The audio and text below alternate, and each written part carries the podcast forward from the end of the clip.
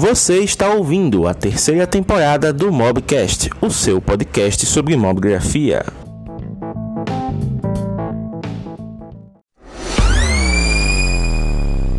A responsável pela live de hoje acabou de entrar, seja bem-vinda, Carol, namorada. Olha. Beijo pra você. E eu vou conto já porque ela foi responsável, mas enquanto isso, vamos mandar a live aqui pra galera que tá online. Já tô fazendo aqui esse processo maravilhoso. Porque como o papo de hoje é bem interessante, vai satisfazer até quem não é fotógrafo. Então, deixa eu mandar aqui. Mandando para uma galerinha, aquela galerinha de lei que está sempre presente. Olha só. Tem um, um, tal de arte registrada aqui, mas não vou mandar de novo, não. Ele, já... ele é desocupado. Ele. Olha só que beleza. Nada, rapaz, é muito compromissado. Deixa eu mandar aqui. Beleza. Olha só que legal. Pronto. Enviei para todo mundo que o Instagram me permitiu aqui. E, né, lembrando, por que a, a Carol é responsável pela live de hoje? Porque vocês sabem, né, vocês que estão aqui, a gente colocou uma, um sticker né, de perguntas aqui, perguntando para vocês os temas e tal, o que, é que vocês gostariam de, de, de ver na live de hoje. Só que para variar, vocês são muito tímidos, né? Vocês não costumam interagir. Então, vocês esperam que a gente faça alguma coisa. Isso é normal, acontece. É, é, é, nessas horas, né, Tiago? A gente se sente meio aquele professor em sala de aula que pergunta se todo mundo entendeu, a galera só faz acenar com a cabeça para ver se a aula acaba logo, né? Mas, gente, é uma comunidade. Então, quanto mais vocês participarem, melhor para a gente, porque a gente vai realmente falar daquilo que vocês querem saber. Mas aí Exato. eu conversando com a Carol, eu perguntei, Carol, o que é que você gostaria de ver a gente falando lá no Mobigrafando que a gente não falou ainda? O que é que você gostaria de me ver falando? Eu assim. Vocês já falaram de cores? Aí eu olhei assim, cara, a gente nunca falou de cores não, mas peraí. O Thiago é pintor. Então, tipo, se não tiver pessoa melhor para falar de cores por aqui, né? É impossível. Então eu digo, não, vou mandar mensagem pro Thiago. Aí o Thiago, o Caio sugeriu aqui que a gente falasse sobre cores eu estava pensando, né, já que eu sou um pouco mais teórico, a gente poderia trazer a questão da psicologia das coisas para poder ficar um assunto mais abrangente. E o Tiago super topou, e por isso estamos com esse tema aqui que eu espero que vocês gostem. Tiago, antes de a gente começar o papo, alguma consideração para fazer aí com a galera? Hum, não, só dizer que a semana está corrida, mas dependendo do, do papo que render aqui nessa live, eu vou trazer alguns conteúdos é, nessa próxima semana, parecido com aqueles que eu trouxe sobre dicas de composição, né? Um videozinho por, por noite, lá nos stories do Mobgrafando, falando alguma coisinha rápida. Então, vamos deixar o papo rolar e aí a, as ideias vão se formando para esse conteúdo. Então, porque a galera que tá e, chegando agora, né? E uma outra consideração também, rapidinho. Pode falar. É, é, que eu tô com minha toquinha clássica, né, do, do arte registrado, todo mundo me conhece com a toquinha vermelha, e você com a blusinha verde clássica do Mobgrafando, né? com certeza. Todo mundo tem que estar dentro da, das suas respectivas paleta de cores. já tá ficou uma, uma, brincadeira interessante aqui com a gente iniciar. Realmente, né? O Mobgrafando, eu já expliquei isso, não tem muito mistério. O Mobgrafando é verde porque eu gosto de verde, puro e simples, né? Não tem nenhuma filosofia Aí, né? por trás. Mas hoje a gente vai explicar um pouquinho do significado das cores, né? O que, que elas trazem de, de, de impressão, de memória, né, para os seres humanos principalmente. E o Tiago também vai poder abordar um pouquinho, já que ele trabalha, né? Eu não digo trabalhou, trabalha. Uma vez que você pinta, né? Que você é pintor, você sempre que pegar uma tela, você vai fazer uma obra, então tá, tá só em stand-by. Mas o Tiago é pintor, então ele tem um fundamento técnico por trás da escolha das cores, o tipo de texturas e tudo mais, então a gente vai acabar trazendo isso. E a gente tem um roteirinho, só que não é um roteirinho que a gente construiu. Na verdade, é um post que tem lá no blog do Tracto, que é o nosso parceiro, né? Tracto, como vocês sabem, é a ferramenta que a gente usa, uma das ferramentas que a gente usa para criar os conteúdos do Mobgrafando, né? O Tracto, especificamente, a gente cria os layouts dos posts, né? Para o, o perfil. A gente cria as capas, né? Do, do podcast, dos issues, esses anúncios dos issues que vocês veem, que eu trago convidado, o tema, é tudo feito no Tracto. E tem alguns outros conteúdos, como os e-books, né? Para quem chegou depois do ano 2 e para quem ainda não viu, tem os e-books do Mobigrafando, que são os e-books comemorativos que foram feitos né, do Tracto também. E esse artigo do Tracto, ele traz uma coisa bem interessante, né? Que é uma pesquisa do Joe Hallock, que foi feita em 2003. Ela já está um pouco idosa, né? Tipo, 17 anos já a pesquisa tem, mas ainda é uma pesquisa muito interessante, que ele fala que as pessoas, elas têm cores preferidas de acordo com o gênero, né? Ou seja, existem cores preferidas pela parte dos homens e cores preferidas por parte das mulheres. Só que por mais que é, vocês imaginem, ah, tipo, tem a cor preferida dos homens, beleza, vai ser muito diferente, muito pelo contrário. A, a, ambas as cores favoritas, tanto de homens quanto de mulheres, são as mesmas e só altera praticamente a ordem, né? Então, por exemplo, a cor favorita, tanto de homens quanto de mulheres, é o azul, né? Sendo que, no caso, 57% dos homens entrevistados na pesquisa eles tiveram né, como cor favorito o azul e 35% das mulheres. Inclusive, temos uma representante aqui, a Carol, minha namorada, ela ama azul. Então já está dentro Karina dessa... também. Karina está aí, mas Karina também está dentro dessa. então, a segunda cor favorita, que é a parte onde eu me encaixo, né? Tanto para homens quanto para mulheres, 14% dos entrevistados gostam de verde. Então, verde está no top 3 cores favoritas aí da galera. E a única cor que muda é a terceira, né? A, a, terceira cor favorita. No caso dos homens, é a cor preta, né? Então, o homem gosta dessa coisa da, da seriedade, da, da questão do, do, do preto, porque o preto é uma cor muito né? sóbria, né? E tem, o preto é uma cor muito sóbria, tipo, você usa uma, alguma coisa preta, pronto, já tá de boa. Você não precisa se preocupar em combinação, tá? Tipo, você pega uma blusa preta, beleza, bota qualquer calça, qualquer bermuda, tá tranquilo, né? Então tem essa, essa questão da própria praticidade. E as mulheres, a, a terceira cor favorita delas foi o roxo, né? Então, olha só que negócio interessante. Temos aí esse, esse top 3, né? E esse estudo eu posso colocar para vocês depois no, na questão do, do, do podcast, né? Quando a, a, live ficar disponível como podcast aqui no IGTV também, eu vou tentar anexar esse link para que vocês possam conferir com mais detalhes. Então, uma coisa que vocês sempre perguntam, nossa, James, eu gosto de fotografar, gosto de fazer coisas. Tiago também já deve ter visto isso tanto na pintura quanto na fotografia. Nossa, que cores lindas a sua foto tem. Como é que eu consigo chegar nessas cores? Você escolhe, você pensa nas cores antes de fotografar? Como é que você faz? Então, eu já digo logo. Tiago já sabe, Tiago está aqui justamente por isso, porque o Tiago complementa aquilo que eu não tenho aqui para oferecer para vocês. Então, eu sou o, o tipo de pessoa que eu vou fotografar, tipo, eu gostei, estou clicando. Não sou aquela pessoa que tem muito planejamento, não, vou fotografar no lugar X, porque ele tem uma cor específica, um detalhe. Não, eu simplesmente tô olhando, eita, gostei, cliquei. Ah, vou fazer um ensaio com alguém, eu escolho o local. Lá é que eu faço o, o negócio acontecer, porque eu gosto de fotografar a interação da pessoa com o local específico. Porém, uhum. eu me programo pela luz do, do sol. Então, se eu quero um, um tom, por exemplo, mais amarelado, uma coisa mais puxada para o laranja, eu vou fotografar, obviamente, no fim da tarde ou no começo da manhã, porque é onde o sol está ali na famosa hora dourada, né? então ele vai espalhar esses tons por toda a paisagem. Já se eu quiser uma coisa mais fria, eu vou dar preferência, por exemplo, a fotografar no comecinho do dia ou ali no finalzinho da tarde, onde a noite está chegando, né? Que o céu fica aquele azul escuro, as estrelas começam a surgir, então já dá uma outra pegada. Crepúsculo, né? Exatamente, né? Até chamado de, de azul, né? Poucas pessoas conhecem, mas tem a hora dourada e a hora azul, né?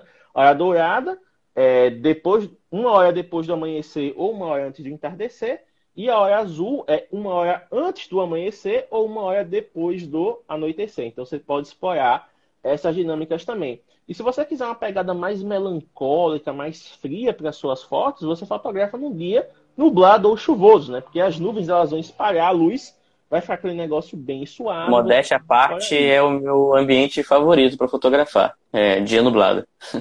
É, então, se você não tem. Ah, eu não gosto de, de, de pensar em coisas específicas para fotografar. Você pode se guiar pela luz, né? O, o tom da, da, luz que você vai usar, ele vai dar uma impressão diferente para suas imagens. Porém, quando você começa a estudar né, teoria das cores, quando você começa a entender a importância e os efeitos que essas cores trazem, você começa a incorporar isso no seu trabalho. Eu, por exemplo, tento manter as cores das minhas edições o mais próximo possível daquilo que eu vi.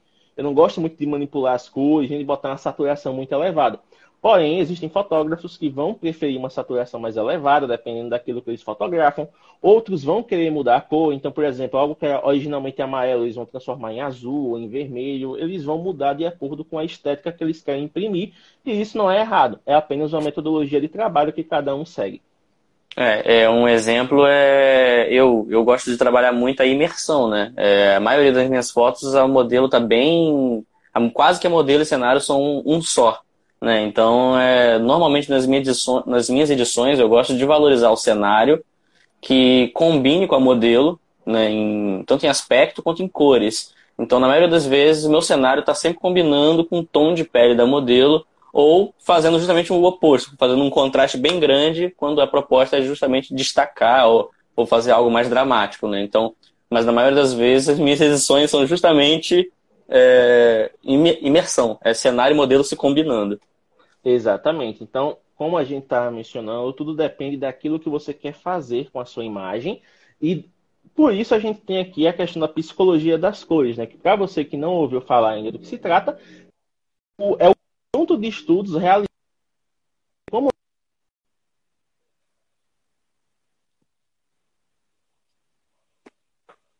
Deu uma pausa aqui. Pausou aí a tela? É, para mim congelou um pouco a sua, a sua imagem e seu áudio, mas agora voltou ao normal. Nossa, meu Deus. Tomara que não bugue, mas se bugar a gente volta, não tem problema não. Pessoal, dá um feedback aí, vocês estão ouvindo a gente, tá vendo, tá tudo certo aí. Eu não sei se foi a minha conexão ou se foi a sua, mas deu uma, uma bugada aí. Não, deu uma Ele apareceu aqui que foi a, a, a, a, a força do, de conexão, mas aí eu não sei se foi a minha, porque a minha conexão tá boa desde sempre, ou se foi é, a... a minha tá bem estável também hoje. Então vamos lá, Instagram, por favor, deixa a gente fazer essa live, que senão a galera vai ficar, né, triste. e nesse caso, a psicologia das cores, ela é muito, muito usada, né? Ela foi adotada por pela parte comercial, né, do mundo digamos assim, o marketing se aproveita muito disso, o design se aproveita muito disso, e os profissionais por trás dessas áreas se aproveitam muito para poder vender as coisas de uma maneira mais interessante. Já que estamos falando aqui de fotografia, né, e principalmente de fotografia com celular, pense nos últimos celulares que vocês compraram. Quanto a cor do smartphone influenciou a escolha, né? Temos aqui, por exemplo, o próprio eu e o Tiago, e compramos né, os nossos aparelhos pela disponibilidade das cores. Né? Eu comp acabei comprando o Zenfone 6, o Midnight Blue, e ele acabou comprando o Midnight Silver, que incluído da HD, né? Bonitão, que sim, eu particularmente sim. queria também, mas na oferta que eu peguei não tinha.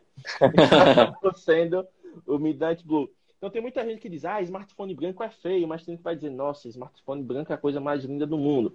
Tem gente que vai dizer, caramba, eu, eu acho o, o Mystic Bronze do, do, dos novos Samsung, né? Do Galaxy Note 20 Ultra e tal, e tem gente que vai dizer, não, Cara, Mystic Bronze é maravilhoso. Eu amei esses, essa, essas cores do Zenfone Max M2. Esse vermelho, né? Bem reluzente. Um vermelho mais fechado, abrindo para cima, tá vendo?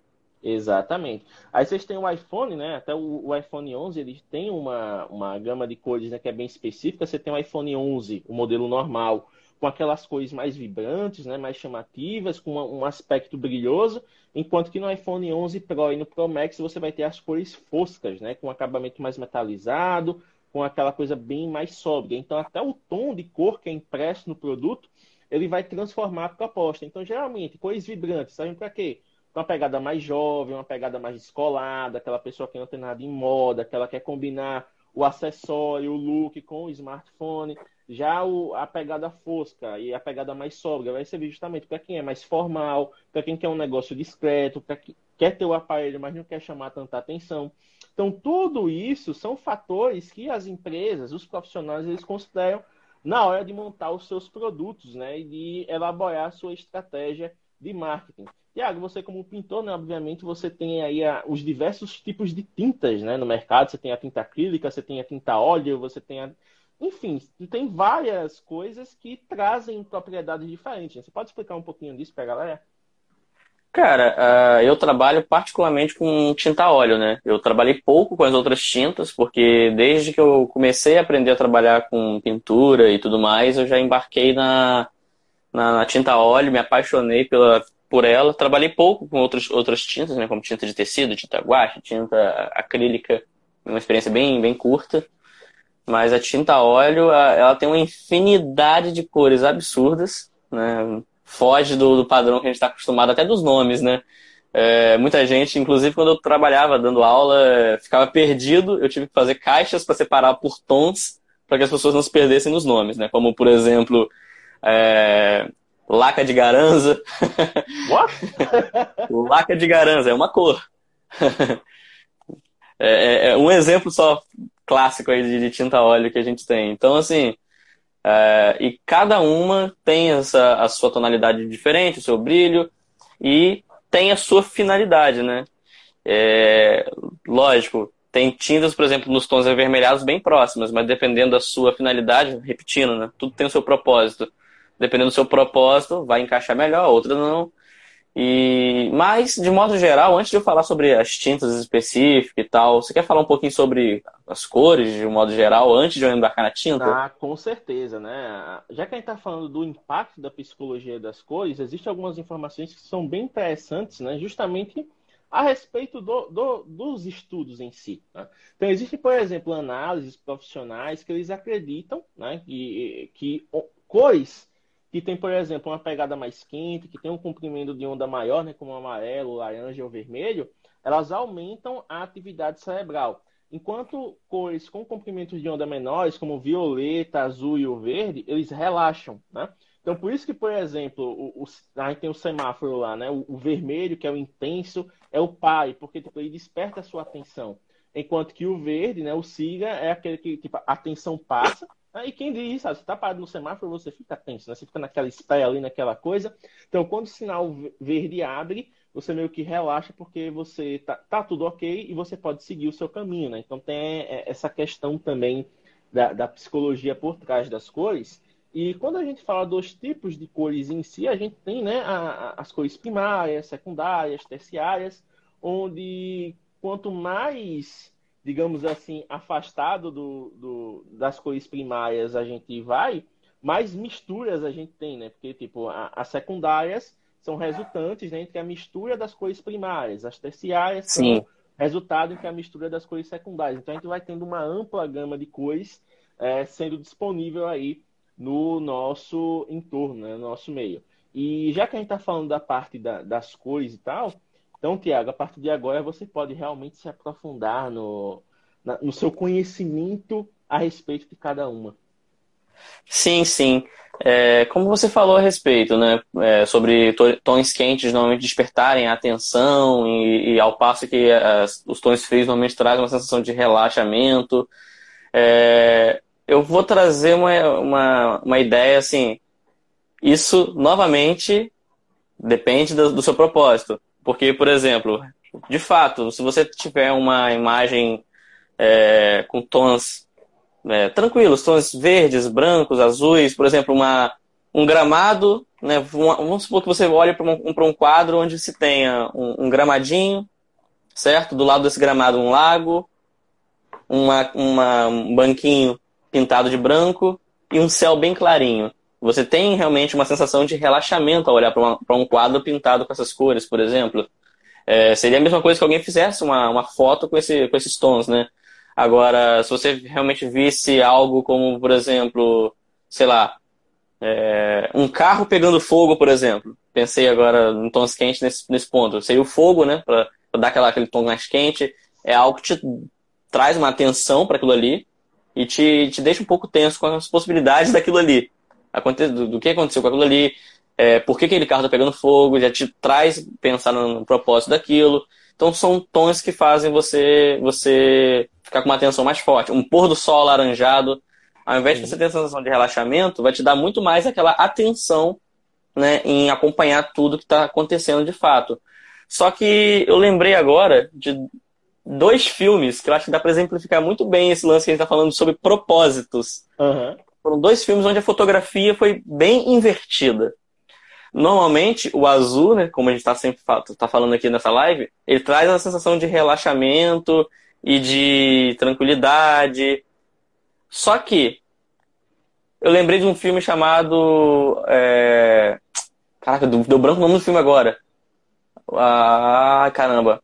Fala o contexto, depois a gente acha. Meu Deus, é o que o rapaz fica no. Um garoto fica no barco com um leão. Com leão não, com tigre. É... Ah, não é a vida de Pi, alguma coisa assim? É, deu branco no nome do filme. As Aventuras de Pi. As Aventuras de Pi. Lembrei do filme. É isso o nome? Tô, tô correto? As Aventuras de Pi, exatamente. As Aventuras de Pi. Então, nesse filme, se você observar, tem uma predominância gigante. Aí, ó, a, o Paulo Barbosa, ele confirmou. confirmou as Aventuras de Pi. Então, nesse filme a gente tem uma predominância gigante de azul. Só que o azul, nesse, nesse contexto, ele não traz uma sensação de tranquilidade. Ele traz uma sensação de, de, de solidão, de, de algo realmente que, que te deixa para baixo. Entendeu? Já o laranja, já o laranja é que te dá realmente a sensação de conforto, que é quando ele tem o tigre, né? E aí o tigre tem toda aquela tonalidade alaranjada e basicamente faz com que você se sinta acolhido ali, porque querendo ou não, embora tenha toda aquela, aquela trama em volta do tigre, aquela coisa toda, te dá uma sensação de companhia, né? A, a Carol tá falando aí que ela não gostou desse filme. Não, mas é só para exemplificar o, o, os tons que são utilizados nesse filme. Agora você vê, e é predominante, você vê o filme inteiro, é predominância de azul e de laranja. De azul e de laranja. Agora, se você vê um outro filme usando predominantemente as duas cores, já tem sentidos completamente opostos, que é o Mad Max, Estrada da Mad Fúria. Max, né? Já nesse filme, o azul não é visto como solidão, como, como algo frio, aquela coisa toda. Justamente o oposto. O azul nesse filme, como se o filme, o filme inteiro se passa em um deserto, né, onde tudo é amarelo e laranja e, e tudo meio nesse tom quente. Nesse filme, o laranja que te dá a, a sensação de, de, de, de solidão, de, de incerteza, e o azul te dá a ideia de respiro, de esperança, né, de alívio. Então, é, acho que são dois exemplos bem clássicos assim para a gente poder exemplificar é, o contexto e o propósito de se utilizar as cores, né? Exatamente. Então, no final das contas, tudo, que... tudo depende do contexto. Uma coisa que essa live vai servir de semente, até porque a gente tem pouco tempo hábil, né, para fazer e não temos nem tanta propriedade assim para falar, né, dentro dessa parte, porque existem estudos mais aprofundados, existem pessoas que realmente, né, são é, profissionais da área que Cadê o Giovanni? Mais a respeito, exatamente, Giovanni, isso aí é sensacional nessa live. Mas o que, é que acontece? Uma, quando você sabe o, o significado das cores, fica mais fácil para você, dentro da sua obra, criar aquilo que você quer que o público enxergue. Então, por sim, exemplo, sim. você pode definir que você vai seguir o significado literal daquela cor, ou seja, fazer com que o público perceba aquela cor como aquilo que instintivamente ele sabe que ela é, ou você pode, dentro da sua narrativa, subverter o significado dela e criar uma nova interpretação daquilo. Então, até um fato curioso que eu estava vendo no Twitter do Paulo Del Valle, porque lá nos Estados Unidos eles também estão com problemas né, a respeito das queimadas e tal, acho que lá na Califórnia sim, sim. e tudo mais. E as cidades elas estão todas né, tomadas pelo aquele tom laranja e tal. E aí o que, que acontece? A galera tava pegando o celular aqui, caramba, velho, olha como o céu tá laranja. Tipo, é um negócio chato. Você, você para pra pensar, né, por que aquilo tá acontecendo? Tipo, é um negócio muito triste. Mas não deixa de ser um espetáculo. Então, tipo, você nunca vai ver a, a cidade laranja daquele jeito em outra ocasião normal, né? Porque isso é um negócio que acontece, enfim, uma vez a cada sei lá quantos anos. Então o pessoal tava pegando o celularzinho aqui, eu vou fazer a foto. E quando eles clicavam para fazer a foto, o software do celular trabalhava o balanço de branco e de laranja ele deixava cinza. Ou seja, o celular estava enxergando aquele negócio como algo anormal e estava tentando aproximar para aquilo que ele julgava ser a situação real, ou seja, de um dia nublado. Então o pessoal estava olhando assim, não, mas não é isso aqui que eu estou vendo. Não é isso que eu quero mostrar. Então o que, é que o pessoal estava fazendo? Tipo, subiu lá exponencialmente a compra de apps, né, de, de, com comandos manuais para que a galera pudesse deixar o balanço de branco no, no, na tonalidade correta para poder registrar aquele laranja. Então, você pode dizer, ah, tipo, eu não preciso saber de cores porque eu sou robista, eu não vou ser profissional, eu não vou precisar é, colocar isso nas minhas fotos. Mas aí você faz uma foto, por exemplo, como essa, que o negócio fica totalmente diferente daquilo que você quer mostrar, você pensa, pô, se eu soubesse de cores, eu poderia trabalhar isso aqui. Então, é um conhecimento que ajuda, e em qualquer área, né? Então, por exemplo, vamos falar das cores, principalmente das primárias agora. Se a gente pensar na cor vermelha, né? A gente acabou dando um exemplo ali como semáforo, mas a cor vermelha, ela tem basicamente dois significados básicos, que é atenção e surpresa. Então, quando você quer chamar a atenção de alguém ou quando você quer surpreender alguém, você pode usar o vermelho. E o vermelho, ele é ligado a, digamos assim, a área do cérebro que estimula o prazer. Por que você acha que ketchup é vermelho? Por causa do tomate e tal, mas beleza, mas é uma cor que abre o apetite. Por que o McDonald's é vermelho e amarelo? Vermelho e amarelo são Na real, quase todas as empresas de fast food possuem a cor vermelha e amarelo, se você parar para pensar. Toda, você nunca vai achar uma lanchonete azul. Quase toda lanchonete, por mais simples que seja, ela vai ter alguma coisa de vermelho na sua decoração, na, ou na vermelho ou amarelo. visual, porque o vermelho ele está relacionado à urgência, à pressão arterial, respiração e apetite. Ou seja, se eu quero te deixar com fome, eu vou usar o vermelho. Se eu quero te deixar sem fome, eu vou usar o azul. É simples. Por exemplo, pega uma, um, uma mulher com um batom nos lábios. Se ela tiver com um batom vermelho, você vai pensar, poxa, olha só que cor bonita, né? Uma, uma pessoa saudável, né? Exalando vida. Ela pega uma mulher com um batom azul, você vai olhar e pensar, nossa, ela tá doente. Né? O, os lábios eles estão é, é, essa, ela está com falta de ar, tipo, os lábios estão azuis, ela está sem oxigenação. Então, o azul ele inibe, né? Diferente do vermelho que estimula, o azul inibe. Então, você não vai comer comidas azuis.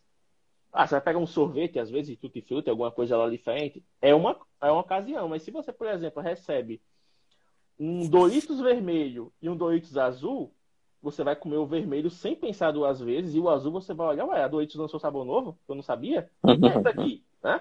Então, o vermelho... Lembrando, galera, rapidinho, lembrando que isso aí é o que é o mais usado. Como o James falou mais cedo, você pode optar por seguir a cartilha ou, com a sua experiência, fazer fora da caixa, subverter. Mas no meio comercial, para esse tipo de situação, não é interessante. Por isso que você não vê lanchonetes com cores azuis e verdes normalmente, entendeu? Olha o Rian falando aí, ó. Eu que trabalho com fotografias de comida, percebo muito isso. Sempre tento manter uma tonalidade quente, puxando para o amarelo. Olha aí, ó. Mas você tem que você tem que estimular o apetite da pessoa. Deixa o alimento mais atraente, tá vendo? Se você, por exemplo, trabalha com foto de comida e bota uma tonalidade fria, você está acabando com a sua proposta, né? Tipo, a pessoa pode Exato. uma foto bonita, mas ela não vai sentir aquela urgência, aquela vontade de, tipo, tá lá no feed da lanchonete, ela vê a foto, beleza, é uma foto bonita, passou. Agora, se ela vê a foto bem trabalhada, nos tons certinhos, ela vai dizer, caramba, vai deu fome. Sacada. ela já vai, no mínimo, pensar em pedir, né? Então, esse é o, o propósito. Já a cor azul, ela está associada mais à mente e ao intelecto, ou seja, ela transmite calma, segurança, confiança e serenidade. Por isso, por exemplo, você vê muita seguradora, empresa que mexe com valores, né, com, com seguros e tal, usando o azul. Né? Por quê? Porque o azul é uma cor que passa confiança, que passa credibilidade. Né? Ela é usada por grandes empresas e ela também tem essa questão, por exemplo, de estimular a produtividade, a criatividade, criatividade. e a clareza de ideias. Por isso, você vai no Windows 10, por exemplo, agora, né? O papel de parede padrão dele é aquele logo do Windows todo azul.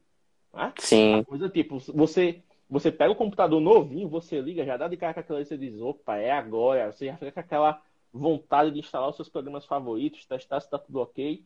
Então, em teoria, o azul ele é uma cor né, que tem a ver com produtividade.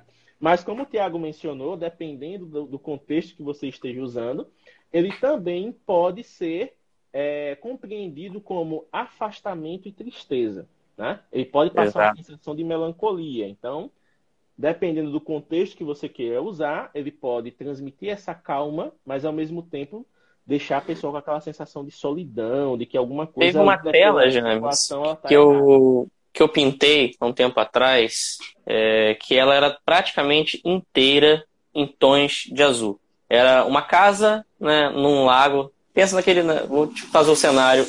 Passou uma moto aqui agora. é, pensa no cenário. Vou tentar mais ou menos fazer vocês é, imaginarem o cenário que eu estou falando. Era uma tela onde tinha um, basicamente montanhas ao fundo, bem assim, é, com neve e tal, bem clarinhas, né? Bem russas de branco e tal, mas num tonzinho meio azulado. Aquele céu bem nublado mesmo, mas com um tonzinho mais azulado também. Uhum aquele, aquele gramado cheio de neve e um rio, um lago, né, na verdade, bem azulado, refletindo tudo que estava perto da, da, da, do lago, fazendo quase como um espelho, que você que gosta bastante, né? Uhum. Perto desse lago tinha uma casa também coberta de neve e tons brancos com azuis, então estava aquele ar bem frio mesmo, bem, bem solidão. Só que dentro da casa eu coloquei uma um pinta, pintado na janela, uma cor alaranjada, assim, como se fosse uma, uma luz dentro da casa. Então, para ser aquela, aquela, opa, tem, tem, tem algo aqui, tem algo aqui, sabe? Então, assim, é o azul usado bem nesse tom que você falou, desse contexto que a gente falou, de uma coisa mais fria, melancólica, só que ao mesmo tempo o laranja ali representava que mesmo em toda aquela melancolia ainda existia um respiro, né, uma algo vivo naquele contexto.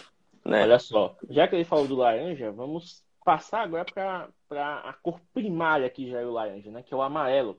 Então, o amarelo, ele geralmente está ligado às áreas do cérebro que são responsáveis pela sensação de recompensa e entusiasmo, né? Você pensa, por exemplo, em dinheiro, você lembra logo do ouro, né? Aquela coisa ali tal, reluzente, brilhante. Já que a gente está falando de recompensa, a gente, né, Tiago, que joga, a gente pensa em jogos, a gente lembra dos troféuzinhos, né, do PlayStation, que tem lá o prato, o ouro, a platina, né? Aquela coisa que você, depende da dificuldade, você vai sendo mais recompensado, né, por alcançar aquele, aquele objetivo ali.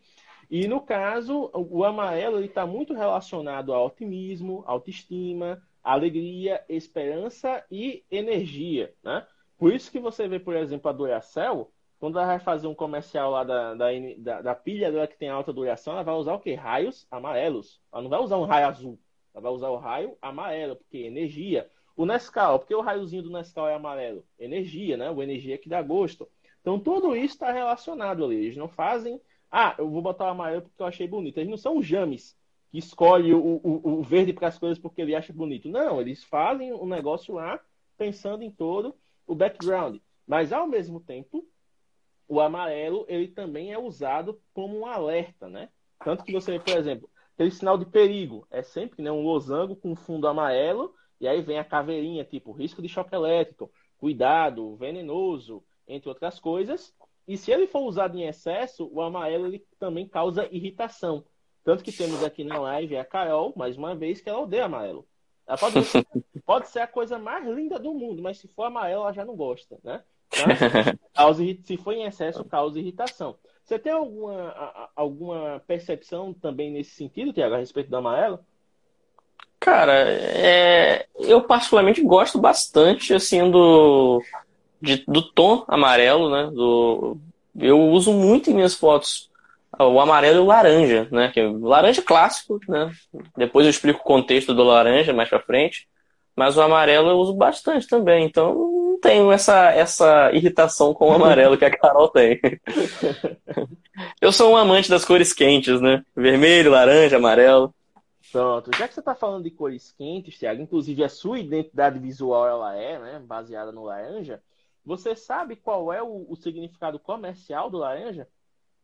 Rapaz, o laranja, então, eu tô até, eu vi até algumas coisas aqui, né, falando referente que é a cor da compra, de fato, Exatamente, né? Exatamente, a cor da compra. Só que, cara, eu depois que eu li isso, porque na época que eu criei o, o a identidade visual do arte registrada e tudo mais, eu criei não, né? É, eu, eu contratei um, um designer para poder fazer a minha identidade visual, minha logo.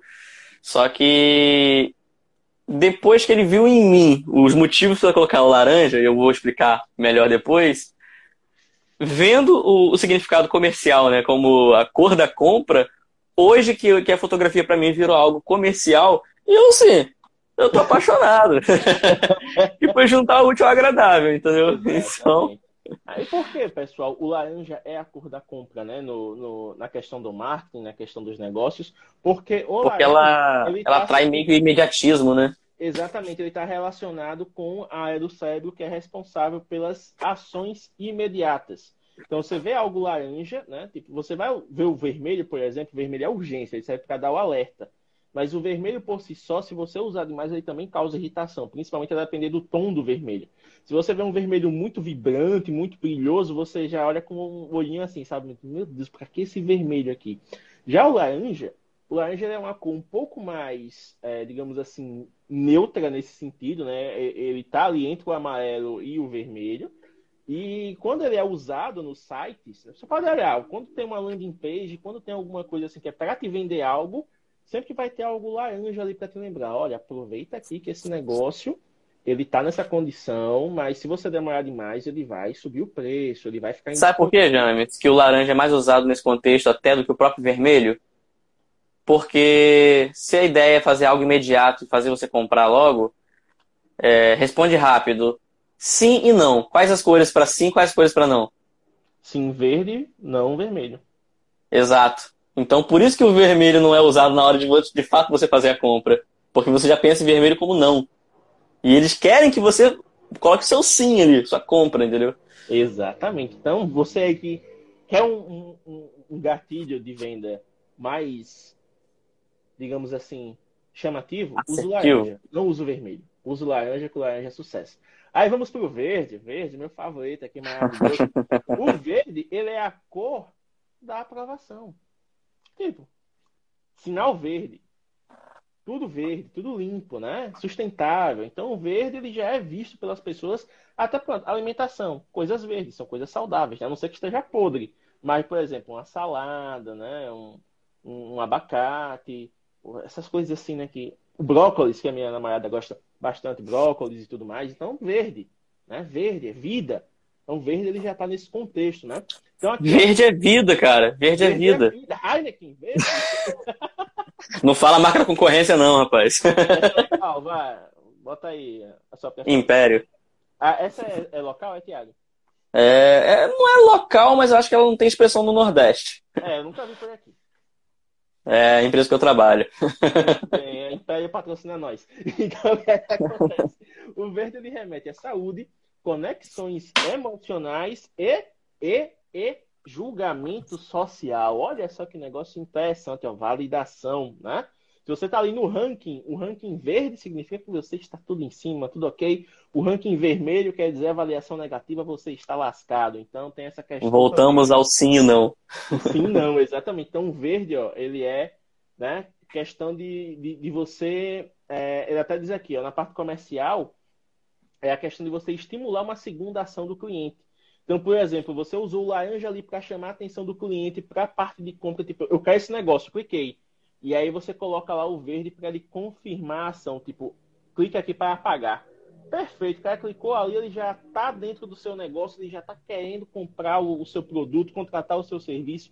Então você consegue usar essa combinação de cores para trazer mais, né, digamos assim, conversão para a sua ação de vendas, né, Tiago? É um negócio bem interessante. Isso, exatamente. Olha só, o, o, Paulo ele fez uma observação aqui, né? Que as empresas de comida fit normalmente são baseadas no verde, a imagem da empresa. Isso exatamente. É saudável, né? Exatamente, associada à saúde. Então, automaticamente eles já utilizam o tom, é, tom verde. Ó, uma, uma interessante, né? O roxo. O roxo está muito em evidência por causa do Nubank e afins, né? E o roxo também foi cor do ano, acho que em 2018. Então, o roxo, ele na psicologia das cores, está relacionado ao mistério e à magia. Então, quando você usa o roxo, você usa esses tons né, de violeta tal, você tem ali uma magia. Acontece muito na, na hora azul, inclusive, né? Que é aquela hora ali que o, o sol está se escondendo e aí o laranja está dando espaço para o azul e tem uma certa hora no horizonte, né? Que é que eles se misturam e fica aquele limiar roxo, bem bonito. Acho sim, que é, é, mais perceptível no inverno, né? No, no verão nem tanto mas no inverno fica bem evidente, é um espetáculo bem bonito. Né? Então tem essa questão da magia, justamente do mistério, eu... você olha e fica mais. Eu lembro que teve uma foto que eu fui fazer com uma modelo, né, no meio da mata e tudo mais assim, e a gente queria trabalhar a fumaça colorida de uma maneira mais, mais diferente, mais mística mesmo, uma coisa mais é, misteriosa e tal. E em uma das fotos a gente levou várias fumaças coloridas para lá e a gente usou uma fumaça roxa justamente para isso.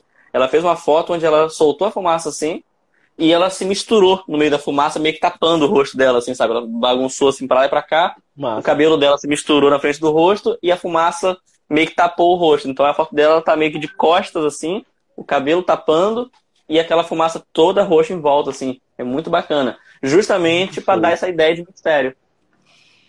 Ó, inclusive, né, a gente está nos 20 minutos finais aqui. Hoje o relógio está trabalhando direitinho. Eu vou dar uma para a gente né, poder falar na, das cores da maneira mais. para a galera não ficar com a informação em falta. Então, o cinza.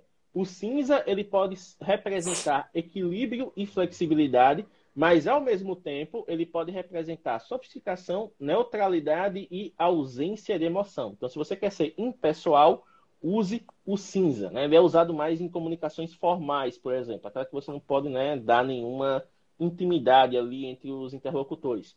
O preto, que todo mundo gosta, então preto, poder, elegância, formalidade. Né? Então é muito usado por serviços e produtos. O Uber, Uber Black, vocês que pegam Uber, né? Tipo, Uber Black já é uma coisa mais acima, né? Já é um, um, e coats.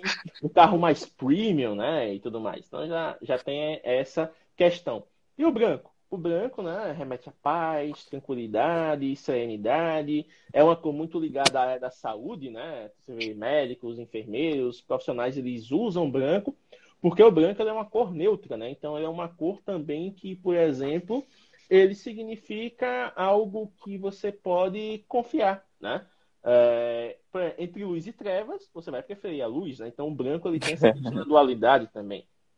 É uma coisa bem interessante. Inclusive, Exatamente. O branco, por exemplo, em, em, livros, né, em blogs e tal, ele é usado como área de respiro.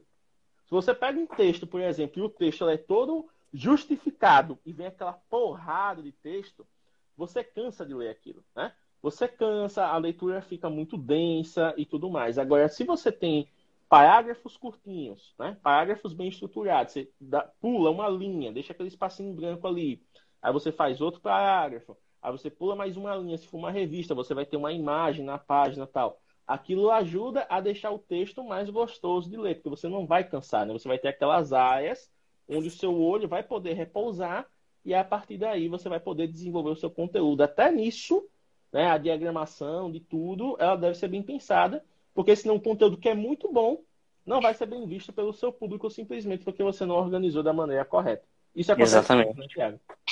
Exato. Inclusive, eu fiz isso recentemente, quando eu fui fazer a diagrama, diagramação do álbum, né? Lá da. Eu não sei se eu posso já dar spoiler, mas enfim. De um álbum né, que, eu, que, eu, que eu adquiri recentemente, aquele álbum nosso. Sim. E quando eu fui fazer a diagramação, eu deixei várias áreas de respiro né, para, para, para as fotos justamente brancas. Para que você tivesse um relaxamento visual. Isso é muito importante, pessoal. Quando vocês pensam né, naquilo que vocês vão fazer, vocês têm que trazer algo que seja bastante significativo para você como artista, porque você está criando aquilo com um propósito, e para o seu público também, porque o seu público é aquele que vai avaliar, e se você estiver levando isso de maneira profissional, é aquele que vai julgar se aquilo é adequado para a necessidade dele. Né? Então, tudo tem que ser bem escolhido né? Tanto que é uma preocupação muito grande, principalmente para a gente que é fotógrafo de retrato, né? Tem a questão da pele. Porque a gente sabe, por exemplo, a gente edita em monitores que são melhores, né? Que tem uma calibração mais avançada, própria para isso. A gente faz, compara com os nossos celulares e tudo, para a gente estar tá perfeito. A gente manda para o cliente. Aí o cliente tem um celular mais básico, que tem uma tela de CD ali, tudo, as coisas tudo lavada. Ele vai ver na TV, já é uma TV mais antiga, que não tem uma, uma como é que se diz, uma acurácia de cor muito grande. Ele Taxa de contraste lá em cima. Ele vai para um computador, que é um notebook antigo, com aquela tela TN 1366 768, antigaça, que não tem contraste nenhum. Aí você manda a foto perfeita para ele, e ele diz, caramba, como essa foto tá laranja. Aí ele vai, joga um filtro, mas não é na maldade, gente. Ele já porque ele acha que tá muito Ele vai, joga o filtro. Nossa, agora tá bacana. Ele vai e posta. Aí você vê aquela foto com as cores tudo nada a ver do que você fez. E você diz, meu Deus, porque o que, é onde foi que eu errei? Mas aí tá, né? não teve essa conversa entre a, as coisas, né? Aí você pergunta, mas tem como diminuir? Em teoria, se você usar o padrão sRGB, tem. Porque no caso, o sRGB é justamente para visualização em telas.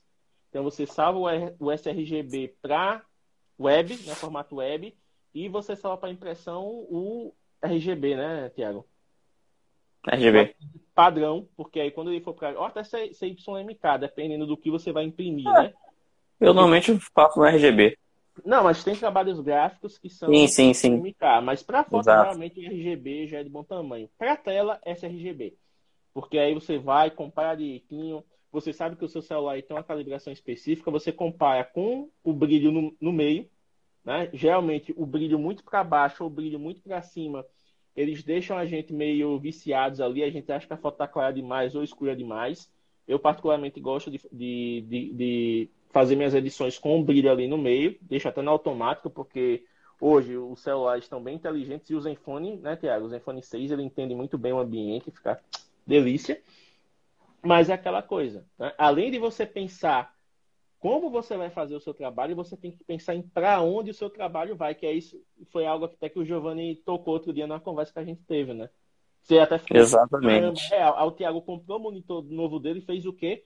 Pegou uma foto que ele tinha impresso na gráfica lá de preferência dele, foi lá e calibrou o monitor todo. O monitor já vem calibrado de fábrica, mas ele foi lá e calibrou todinho do jeito que ele queria para a foto sair com a impressão da gráfica que ele trabalha. Porque aí ele não ia ter dúvida de que o resultado ia ser do jeito que o cliente dele vai ver. Exatamente, porque a maioria dos meus trabalhos, por mais que eu tenha a mídia digital, né, é, ainda assim, é, a, a, grande parte eu faço a, a, impressão da foto e tudo mais. E eu fiz a calibragem do monitor pensando justamente nesse resultado final, né, nesse resultado impresso. E que é o que eu entrego de fato que chama a atenção do cliente. Então, é, a minha calibragem foi feita pensando dessa maneira. Só que o Giovanni até nos alertou na época e tudo mais sobre essa questão. Que muitas das vezes o cliente não vai ver a foto só impressa, ele vai ver numa televisão. Então você tem que fazer a edição também pensando em todos os monitores possíveis, todas as telas possíveis que esse cliente vai ver a foto. E uma coisa que vocês podem fazer, pessoal, até para a questão de estudo né, das coisas e tudo mais, é, tem alguns sites que te ajudam, né? Tem um Adobe, o color.adobe.com, por exemplo, que ele ajuda você a estudar alguns é, esquemas de cores específicos, que a gente chama até de harmonia de cores, né? Então, por Sim. exemplo, eu quero que a minha foto tenha apenas uma, a minha paleta de cores vai ser uma cor só, tipo, vai ser só azul. Pode fazer? Pode. Vai ser só laranja. Pode fazer? Pode. Tem uma foto fechada do pôr do sol, a foto vai estar toda laranja. Você está com uma cor ali. Aí você diz, ah, não, mas eu quero vários tons de azul ou vários tons de laranja. Então, muito provavelmente você vai usar cores é, análogas, que são aquelas cores ali que na roda de cores, inclusive vou até mostrar para vocês aqui, ó, a roda de cores. Famoso círculo cromático. Círculo cromático, ó, isso aqui. Eu tô até no, no Adobe já aqui, ó, o adobe.com. Você vai aqui, ó, esse é o círculo cromático. Então, por exemplo, que eu tinha falado, ó, monocromático é uma cor só. Eu quero que a minha foto ela tenha só azul. Eu quero que a minha foto ela tenha só rosa, só amarelo. Então, beleza, vai ser uma foto monocromática. Ah, mas eu quero que eu quero vários tons de amarelo. Então, você vai fazer uma cor análoga, né, que são aquelas cores vizinhas ali. Então, você vai pegar até, ó, quase o laranja e quase o verde aqui. Então, você vai pegar um espectro de cores ali dentro do amarelo, mas que vai variar do amarelo puro até o amarelo mais escuro, o amarelo mais claro e aqueles que vão ser puxados para as outras cores. Você vê que ele mostra aqui a paleta de eitinho. Ah, mas eu quero trabalhar com três cores. Beleza, tem a tríade aqui, ó. Você vai também poder fazer as cores que estão aqui. É quase um triângulo, né? São a, a, as vértices ali do, da cor. Ah, não, mas eu quero trabalhar com duas que se destaquem. Beleza, você vai complementar, né? Então, são as cores que são opostas. Por exemplo, ó, vou pegar aqui o verde. Quem vai ser a cor oposta? O vermelho. Então, se você Uma que as pessoas fazem muito, né, hoje em dia, que é o azul clarinho com aquele laranja. Teal and, teal and orange. Acho que orange. todo mundo mexe com present já conhece esse, esse tom, né? O teal and, é o azul e ciano, é o ciano e laranja. Então deixa eu até voltar. É isso aqui, ó, basicamente, ó. É, é esse tom aqui da, da minha da minha mesa. Exatamente, o azul ali, o ciano com a, a luz mais quente. Então, o que acontece? Existem várias maneiras de você trabalhar suas cores. Eu vou até, eu vou até testar um negócio aqui, já que eu estou com o iPhone. Uma coisa que eu não me conformo de não ter chegado no Android ainda. No iPhone, você pode mostrar imagens. Ó. Olha só que legal. Né? No Android, você não, não sei porquê. Então, por exemplo, essa foto aqui, a minha namorada fez, acho que ontem, aqui no, na, no, no quintal aqui de casa. Então, você tem, por exemplo, uma, uma flor, né? Que ela tem um tom mais rosa, mas que ainda não que puxa para uma coisa mais avermelhada, né? Arroseada ali. Sim, sim. E você tem o verde no fundo. Então, essas são cores complementares. Você olha, você vê que o verde é predominante, mas o que chama atenção é o quê? É o rosa, é o vermelho. A cor então, oposta. São cores opostas que, quando você combina, eles fazem com que você consiga né, enxergar algo muito mais contrastante, né? Aquilo capta a sua atenção. Agora, se a flor fosse rosa e aqui embaixo fosse tudo rosa também, ia ser um monocromático que não ia combinar, você não ia ter noção de nada. Né? Então, tudo Exatamente. Isso, ele acaba sendo, digamos assim, uma arma que você pode usar para chamar ainda mais atenção da sua audiência, né? Exatamente. Agora, eu fiquei impressionado com essa funcionalidade do iPhone que eu não conhecia. Não, cara, é, é aquela coisa, é, que nem eu digo, para rede social, tipo, eu quero trabalhar com rede social sem ter problema. Eu vou para iPhone, bicho, não, não tem para onde. É, a Apple, ela trata o, o, a menina dos ovos de ouro, a galinha dos ovos de ouro dela, que é esse iPhone, de um jeito que fica irresistível para os desenvolvedores. Então, se eu vou o Instagram, ah, porque a Apple paga o Instagram. Não existe isso da Apple pagar o Instagram. O que acontece é o seguinte: do mesmo jeito que você tem aqui, ó, um aparelho, tipo, a Asus ano passado só teve o Zenfone 6. Pô, beleza, eu poderia ir lá falar com o Instagram, Instagram, dá um jeito aí. Tá, mas beleza, mas é o que, que acontece com todos os outros Androids que existem no mundo. Eu vou dar só para vocês e para eles não, aí não vai pegar bem, né? Aí vai ficar todo mundo me cobrando aqui. Então, a Apple, ela tem poucos aparelhos e todo mundo está no mesmo sistema. Desde o iPhone 6S até o 11 Pro Max hoje, está todo mundo no iOS 14.0.1. Agora, no Android, meu querido, vai ter gente que vai estar tá ainda no Android 7. Como é que você quer que essa galera tenha as mesmas funcionalidades? Não tem como. Infelizmente, não tem como. A não ser que a Google chegue assim e tome uma decisão drástica e diga, ó, a partir de hoje acabou essa palhaçada de cada um fazer o que quer. Todo mundo que lançar celular agora vai ter que estar na versão mais atual. Aí, beleza, o Instagram trabalha. Mas só para aqueles que tiverem Android 11 em diante, porque de resto não tem como fazer milagre. Infelizmente. é, é negócio, pois é. negócios. Business, business, business. Business. Aí, tipo, a gente tem que ficar na, no, no RTA, né, Thiago? No RTA, de ficar gravando. Quanto tempo tem de live ainda que eu tô com medo de acabar do nada? Não, tá faltando seis minutos aqui. Pela... Eu, eu marquei, a gente começou a live às nove e quatro. Então são ah, sim. 9h58 agora, a gente ainda tem um tempinho para fechar, né?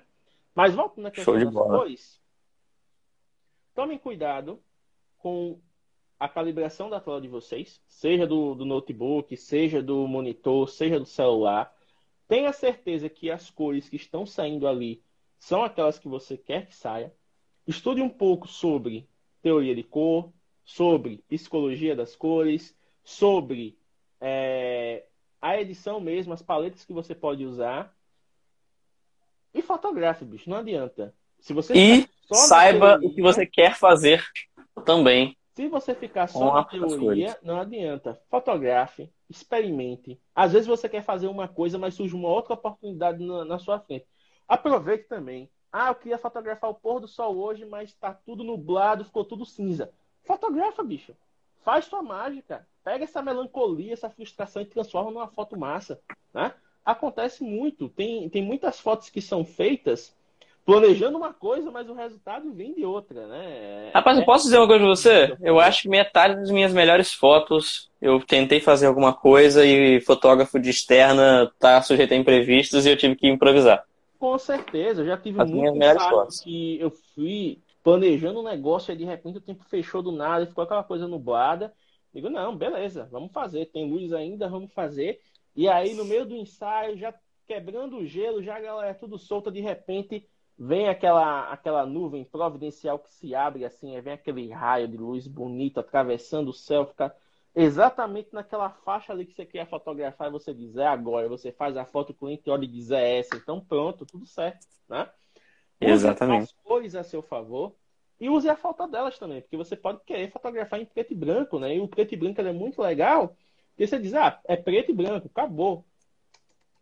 Você, nesse caso, meu querido, você vai trabalhar contraste feito um condenado. Você vai ter que ver onde a luz está se destacando mais, onde a sombra está completando ela ali, para você fazer a sua foto de uma maneira que a pessoa bata o olho e diga: caramba, Sebastião foto... Salgado. Sebastião Salgado, os grandes mestres né, da, da fotografia que não tiveram acesso a câmeras coloridas e que fizeram obras incríveis apenas lá com a a cara e a coragem, né?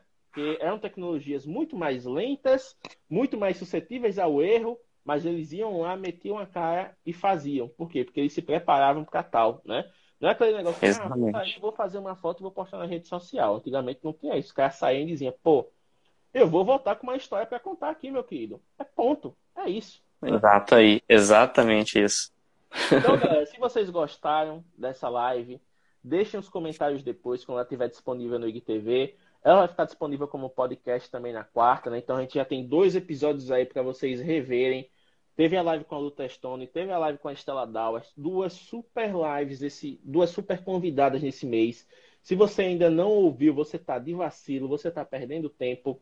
Mês que vem eu tô esquematizando umas coisas aí que se der certo também vai ser, ó, show de bola de convidado. Vai ter novidade, vai ter novidade, isso não se preocupe. E tem vídeo no canal, tem vídeo no canal, tem, ó, impressões de quatro meses de uso com o Zenfone 6 e tem um time-lapse que eu fiz com ele também, que eu postei hoje. Muito né? bacana, inclusive. Muito bacana. Mas são dois time são dois time-lapses que eu achei interessante uni-los e ficou um negócio bem bacana. Um complementou o outro, porque um Sim. foi ao amanhecer e o outro ao anoitecer e deu a impressão de que foi feito no mesmo ciclo. Aí ficou bem bacana. Mas é isso, o Thiago já tá com sono aí, ainda nem comeu, vai encher o bucho, né, meu querido?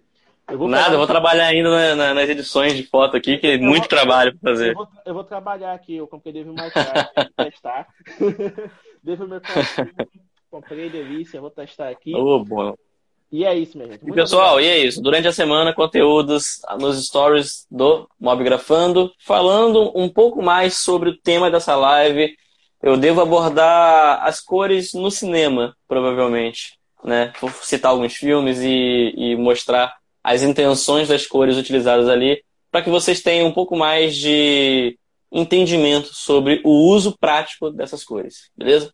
Então, galera, não percam por esperar. Vão lá, canal, tá, canal, podcast, tá tudo no link da bio, o link mais bonito que vocês já viram. Vocês vão clicar, vai estar tá tudo lá acessível.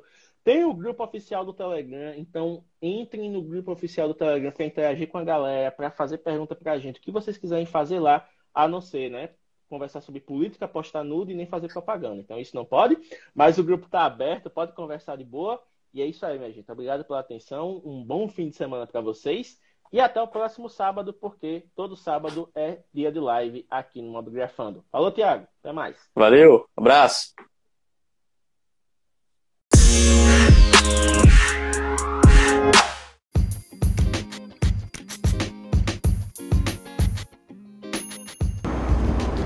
Muito obrigado por estar conosco aqui no Mobcast, o seu podcast sobre mobgrafia.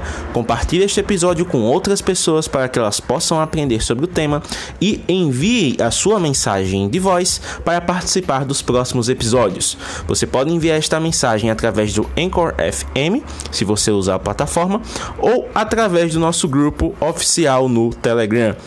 Visite o nosso Instagram, instagram.com mobgrafando para saber mais detalhes. Até a próxima e até mais!